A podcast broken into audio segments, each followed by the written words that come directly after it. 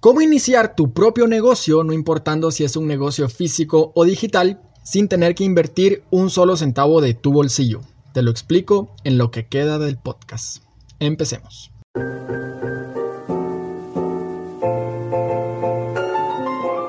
Te quiero hacer una promesa. Si tienes las herramientas y el conocimiento adecuado, sabrás subirte a tu propio tren exitoso sin miedo. Acompáñame en este podcast y descúbrelo. Bueno, muy bien, bienvenido o bienvenida a este podcast. Gracias por el interés de escuchar. Eh, espero resumirlo de una manera muy clara y muy breve para que veas que sí es posible poder hacer cualquier tipo de negocio sin tener que invertir un solo centavo de tu bolsillo. Empecemos por un simple término que ya se escucha en todos lados, apalancamiento financiero. Esto pues no es más que usar el dinero de otras personas o el dinero del banco para poder iniciar cualquier negocio o inventar cualquier cosa que te guste. Literalmente cualquier cosa. Entonces, ¿cómo podemos usar el apalancamiento financiero para poder iniciar cualquier negocio? Pues simple, mira, no me dejarás mentir si has leído un libro sobre finanzas, antes, muchos años atrás, para poder obtener un préstamo, tenías, o mejor dicho, las personas tenían que tener años siendo cliente de un mismo banco o hipotecando la casa y poniendo pues en riesgo el futuro de toda su familia. Ahora es mucho más fácil que un banco te pueda dar una tarjeta de crédito. Obviamente pues cumpliendo ciertos requisitos como tener un trabajo, ganar un sueldo mínimo, cosas que pues ya hoy en día es muy fácil conseguir. Entonces, el secreto está en poder apalancarte de dos tarjetas de crédito. O si solo tienes una tarjeta, pero en esa tarjeta tienes un límite de crédito alto, pues también funciona. Perfecto, ya entendiste. Ahora, ¿cómo se hace? Ok. Lo primero que tienes que tener muy en claro es saber en dónde vas a invertir tu dinero y saber qué negocio quieres iniciar y por qué. No puedes simplemente iniciar un negocio solo porque quieres ganar más dinero. Esto es totalmente un error, porque si quieres ganar más dinero, pues la solución es que consigas otro trabajo. Si vas a iniciar un negocio es porque sabes qué se necesita hacer para que ese negocio funcione, es porque quieres ayudar a otras personas con ese negocio, es porque entiendes y te apasiona esa industria, etc. Mil opciones más. Pero una de las razones para poder iniciar un negocio no puede ser porque quieres ganar más dinero, porque créeme, eso no va a pasar.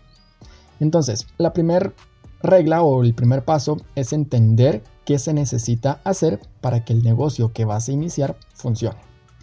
El segundo paso es informarte y capacitarte lo más que puedas antes de iniciar, para que cuando ya estés listo o lista de saltar, lo único que te haga falta sea el dinero.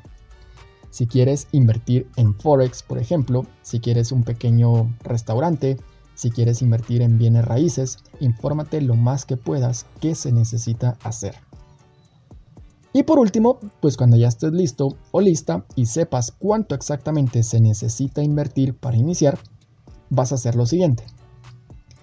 Tú tienes dos tarjetas de crédito. De la tarjeta de crédito número 1, vas al cajero automático o a un banco y retiras lo que necesitas usar para empezar en ese negocio.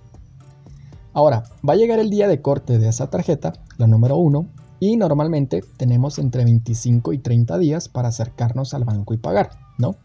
Entonces, si en menos de estos 25 días tú lograste recuperar ese dinero, te acercas al banco y pagas. Ya no tienes ninguna deuda y ya tienes un negocio o una inversión funcionando. Te felicito, lo hiciste muy bien.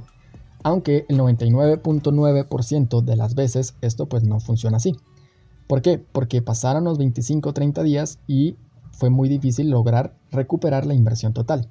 Entonces, en este segundo escenario, si pasaron los 25 o 30 días, no recuperaste el dinero y ya tienes que hacer el pago en la tarjeta número 1, pues aquí es cuando entra en juego la tarjeta número 2. Haces exactamente lo mismo. Con la tarjeta número 2 vas a un cajero automático o vas a un banco, retiras el dinero que usaste y vas a pagar la deuda a la tarjeta número 1. Ahora la tarjeta 1 ya está a cero, pero la deuda se pasó a la tarjeta número 2. ¿Qué es lo que ganaste con esto?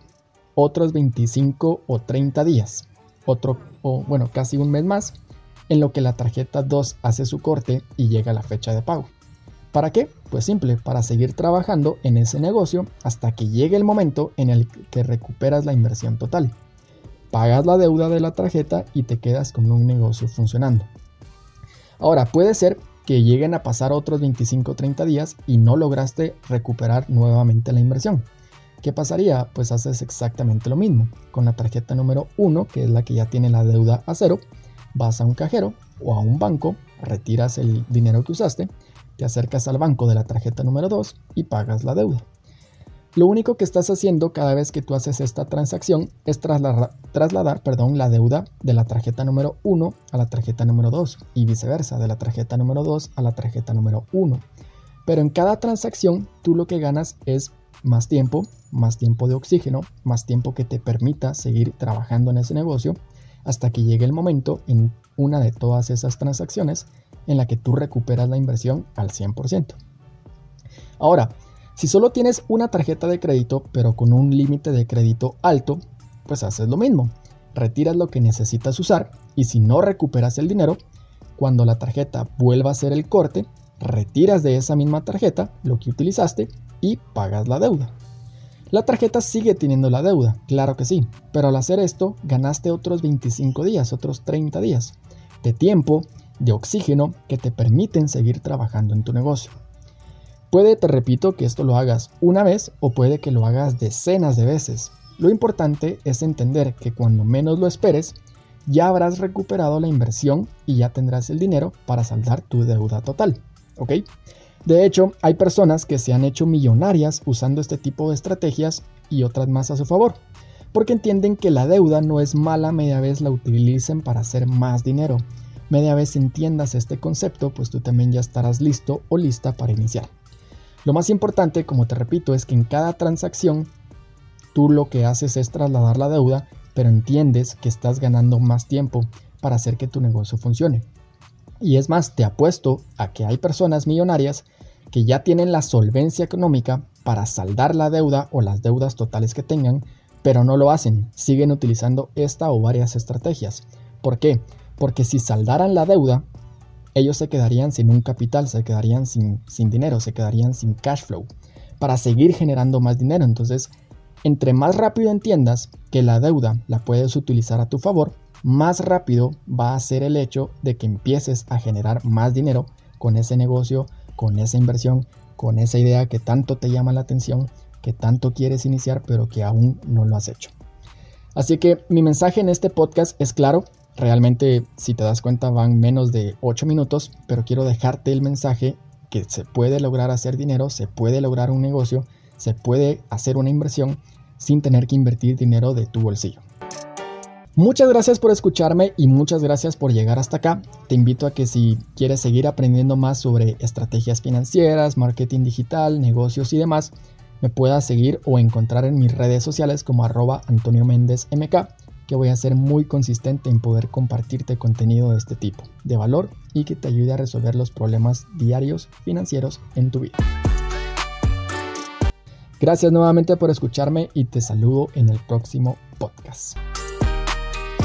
Adiós.